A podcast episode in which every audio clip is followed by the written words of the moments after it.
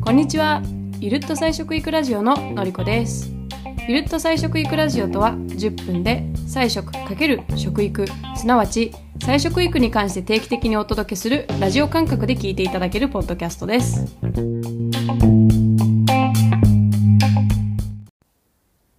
菜食ビーガンプラントベースベジタリアン。必ずと言っていいほど誰かが聞いてきますよねあれ？そうですあれ？タンパク質足りてるの？さて、本当のところどうなんでしょうね今日の話題は菜食育におけるタンパク質です。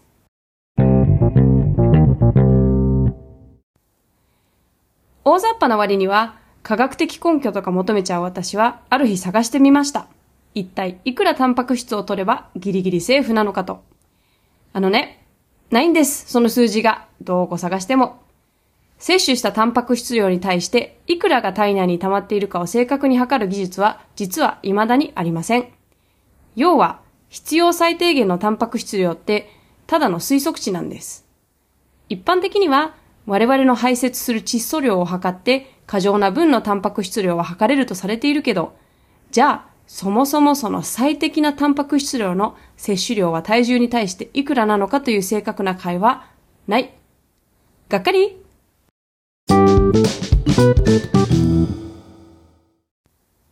そしてもっと言うと、世界の下水システムにある窒素の67から100%が人間のタンパク質過剰摂取による排泄に起因するという研究結果もあります。要は、菜食とかビーガン云々の前にほとんどの人が今のままの生活でタンパク質食べ過ぎってわけですね。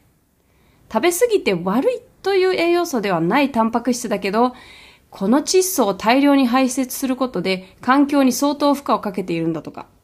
アメリカだけで年間30兆円ほどの経済損失に値する環境ダメージになっているそうです。そしてそして、追い打ちをかけてごめんなさい。タンパク質の取りすぎに関しては動物性かどうかは関係ない話で。食べ過ぎは食べ過ぎ。ここ大事。みんな本当にタンパク質食べ過ぎなのです。ちょっとくどいかな。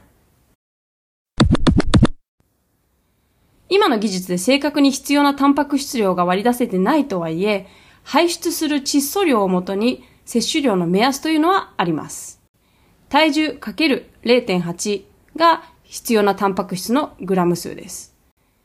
例えば、体重50キロの方であれば、50×0.8 で40。1日を通して40グラムのタンパク質が取れれば OK ということになります。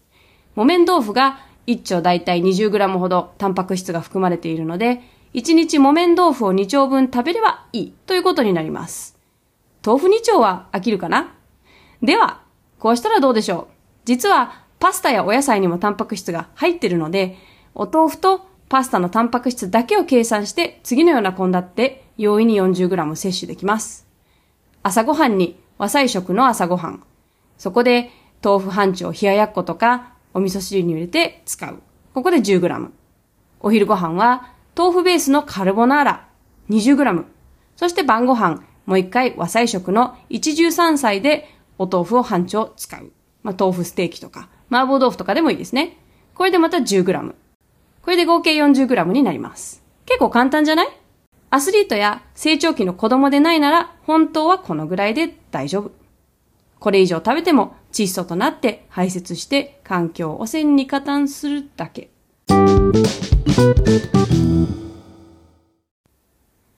食べたものが植物であっても動物であっても、体内へタンパク質を取り入れる仕組みは同じ。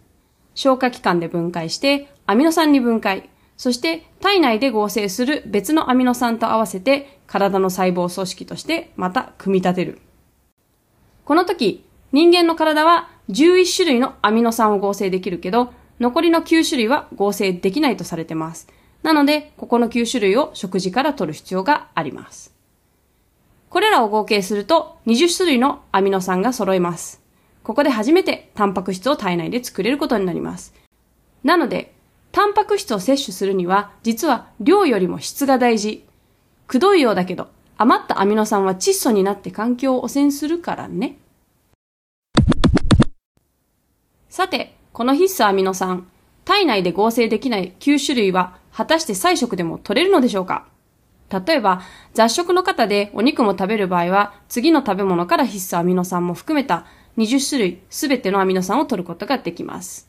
牛肉とか、お魚、乳製品、卵。反対に、一つの食材で全てが揃っている植物性の食品は実は残念ながらありません。なので、大豆製品ばかりとか、ひよこ豆ばかりとか、同じ食材に頼るのは危険。いい感じにいろいろな食材を混ぜていくと、トータルで9種類の必須アミノ酸が取れるという感覚になるのかな。冒頭でも言った通り、私は結構大雑把のざっくり感情人間なので、いちいちタンパク質量を計算したり、どの食材にどの必須アミノ酸が入ってるか、全く気にして生きてません。忙しいしね。適当に食べていても効率よく摂取できるようにと、アミノ酸の種類と含有量が高いものを中心に食事をしています。日本で手に入りやすいもので、含有種類の多いものの順で紹介すると、まずは大豆、お豆腐、枝豆、tempeh、納豆など。次に、お蕎麦、スピルリナ、朝飲み、またはヘンプシーズ、玄米、白米でも同じ栄養素です。他にも、キヌアやチアシードなどあるけど、私は体に合わないので、控えめにしてるか食べないようにしてます。そして私は何を食べて過ごしているかというと、例えば朝ごはんには朝飲みを必ず少しだけ食べて、あとは一日を通して玄米菜食なので、玄米は意識せずに食べている。そしておかずは大体大豆製品と豆類中心で適当に回してます。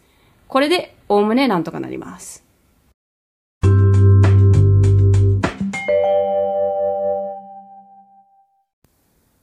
100%菜食生活を始めたのは2016年だけど、2019年くらいからは摂取するタンパク質量を特に意識していません。過剰にタンパク質を取ろうとせず、さっきも触れたようにある意味適当に食べてます。それでも爪は割れないし、ふらつかないし、二人元気な赤ちゃんを産んでるし、血液検査でもタンパク質量は正常範囲内。完全ビーガンとして生活している以上は、ごく稀にお付き合いでお昼ご飯や晩ご飯を食べると、塩おにぎりだけとか、フライドポテトだけなんてこともあるけど、それでもタンパク質不足とは程遠い生活をしてます。必須アミノ酸は1日を通して9種類取れれば体内で変換されるし、先ほど挙げなかった食材にもタンパク質は入ってるから。個人的にタンパク質が入ってて意外だったのはパスタやブロッコリーかなポパイはほうれん草ではなくブロッコリーを食べるべきでは？と思ったりもします。さて、おさらいだけど、タンパク質は1、そんなに食べなくても大丈夫。むしろ皆さん食べ過ぎ。2、適当に必須アミノ酸の種類が多いもの中心に回してれば OK。3、一食ではなく、一日を通して必須アミノ酸が全て揃ってれば OK。さあ、そろそろ皆さんもタンパク質の過剰摂取やめません？そして次に、誰かにタンパク質足りてるの？と聞かれたら、ぜひこのエピソードを贈呈してくださいな。次回は、ウェルビーイング、特に瞑想についてお話ししようかね。